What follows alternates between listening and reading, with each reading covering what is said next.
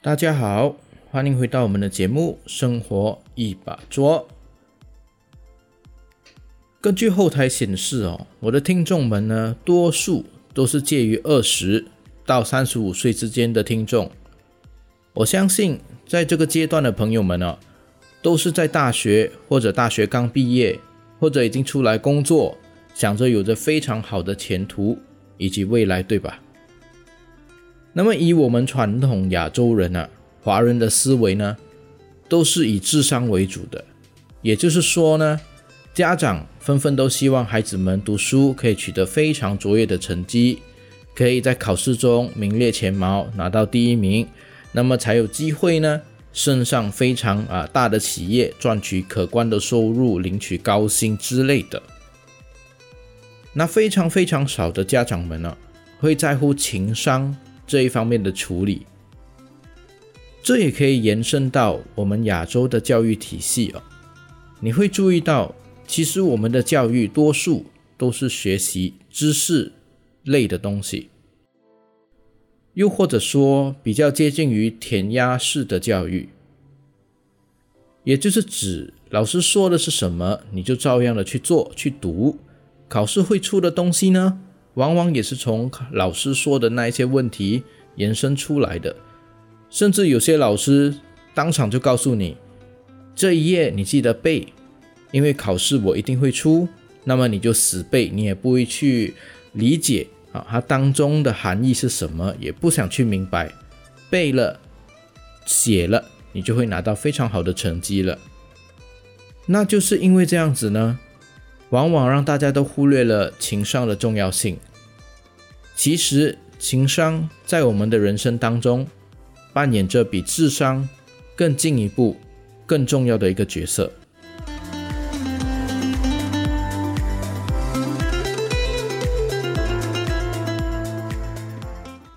智商可能帮助你取得非常好的成绩，并且有机会踏入企业的大门，但是情商却能够帮助你步步高升。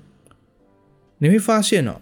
在我们生活当中，不缺少那一些智商非常好、考试都拿第一名，但是前途却平平淡淡的人。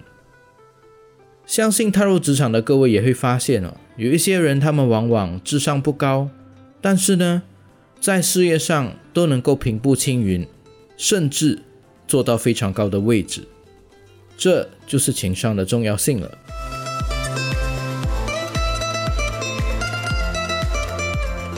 我相信有许多人会以为情商是会说话、惹人爱，从来都不会得罪人、待人处事圆滑之类的。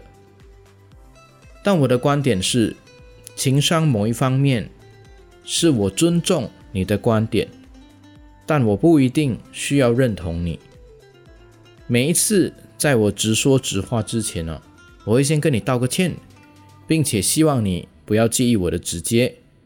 因为我所言的都是事实，而情商也不只是局限在语言的能力，它也包括了自我控制以及人事管理的能力。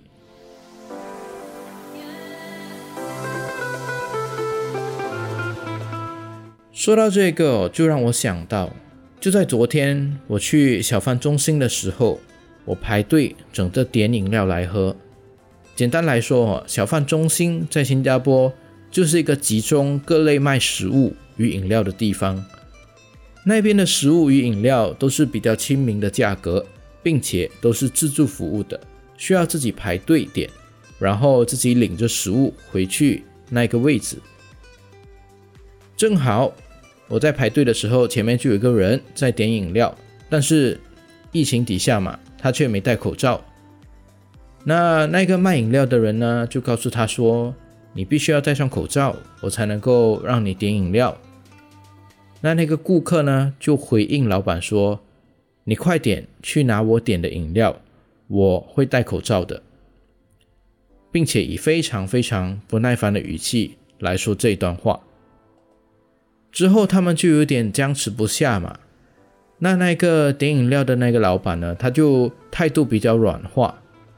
他就接着说：“我现在去拿，麻烦你帮个忙，戴上口罩。”那很明显的哈，我在身后看着这个情况发生了，就非常的了解当下老板只是劝告他记得要戴口罩，并没有拉高那个声量。可也许哦，那个顾客当天就过得不怎么好，就说：“我点了饮料，你就快点去拿。你是想要跟我吵架对吗？”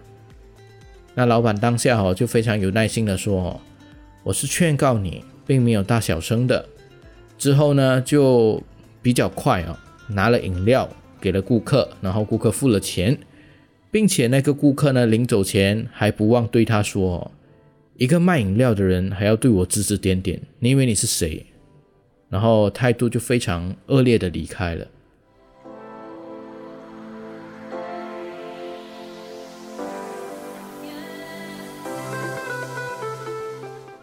说到这里，大家有没有想过，如果当时老板的态度也非常的不耐烦，语气也非常不好的话，那当下肯定免不了会有一场非常激动。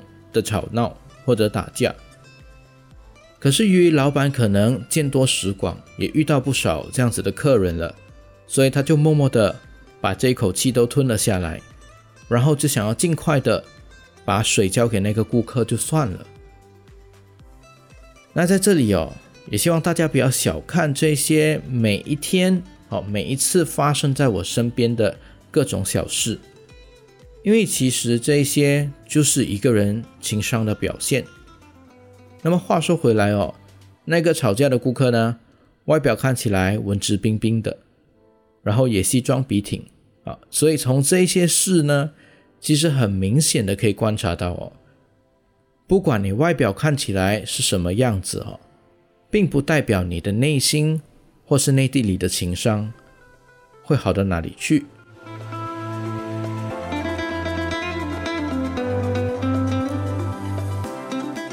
那么我们也把话题哈带入当下哦，最近刚结束的活动，那就是奥林匹克运动会。很多选手，尤其是前三名，智商或者技能都非常的卓越，天天都操练着纯熟的技术哦，感觉每个人去到比赛现场都是十拿九稳的。但其实哦，拿不拿得到冠军的差别哦，就在于情商。一个人如果平时哦练习的时候表现得非常的卓越，可是，一到比赛现场，却因为害怕、胆怯，无法正常发挥。我相信这样的例子应该到处都有，对吧？那么，中国为何一直在热门项目里啊占有冠军的地位？那正是因为他们的国家最不缺的。其实就是冠军。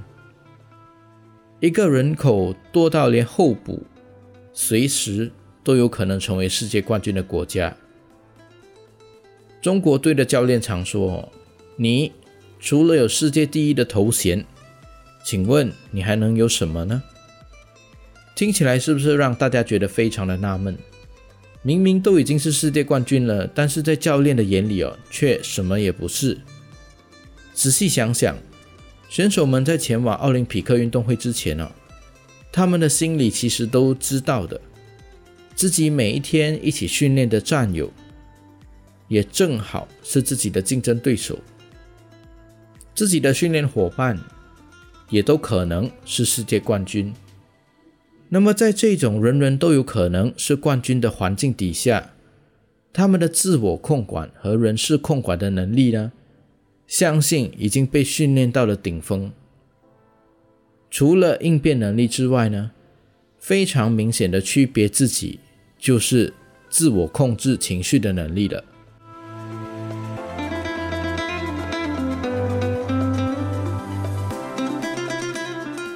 那么我们再把故事拉回来，我们工作的环境哦，在一间不论大小的公司里，其实也是一样的。公司里最不缺的就是人才，更不缺那些每天加班、非常努力工作的人。但为什么有些人呢，到最后都会被自己淘汰呢？这里要注意，我说的是被自己淘汰。自己被自己淘汰的原因，往往就是因为情商不足、自我控制能力不足。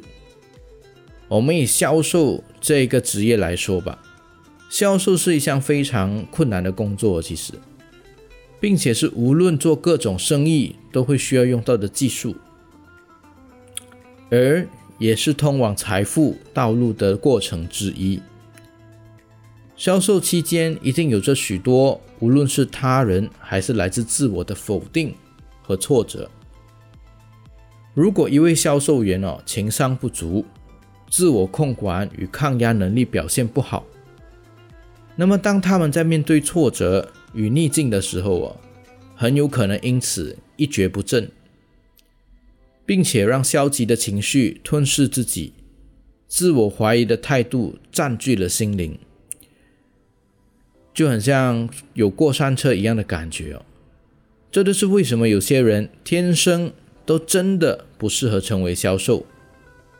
不适合的原因，往往并不是因为他们不会卖东西，而是因为他们的情商不足，导致他们无法持续努力的坚持，直到成功卖出东西。要知道，在训练期间跟真正下场。是完全不一样的一个感受哦。很多人在训练的时候都能够表现得非常的好，说得头头是道，把各种各样的台词、各种各样的环境都练习、都背得滚瓜烂熟。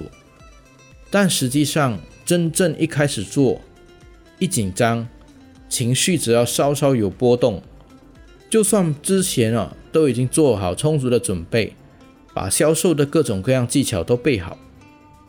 他其实当下并不知道哪招该用来拆哪招。那现实生活中，事实也是如此哦。没有情商的人未必不会做人哦，而是他们更喜欢没有压力的工作。就算有压力，他们也希望得到保护和怜悯之下，可以安然的度过每一天。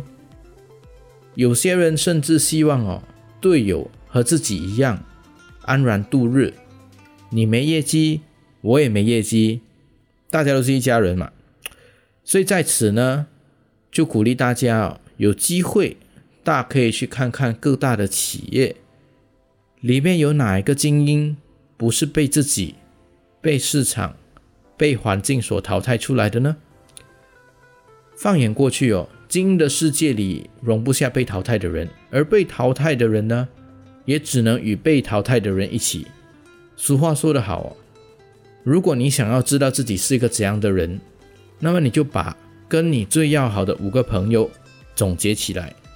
你的状况大多数都跟他们距离不会太太不同。在此也想告诉大家哦，如果你还很年轻，一定千万不要放弃各种磨练自己的机会，因为你会发现。时间是最好的证明。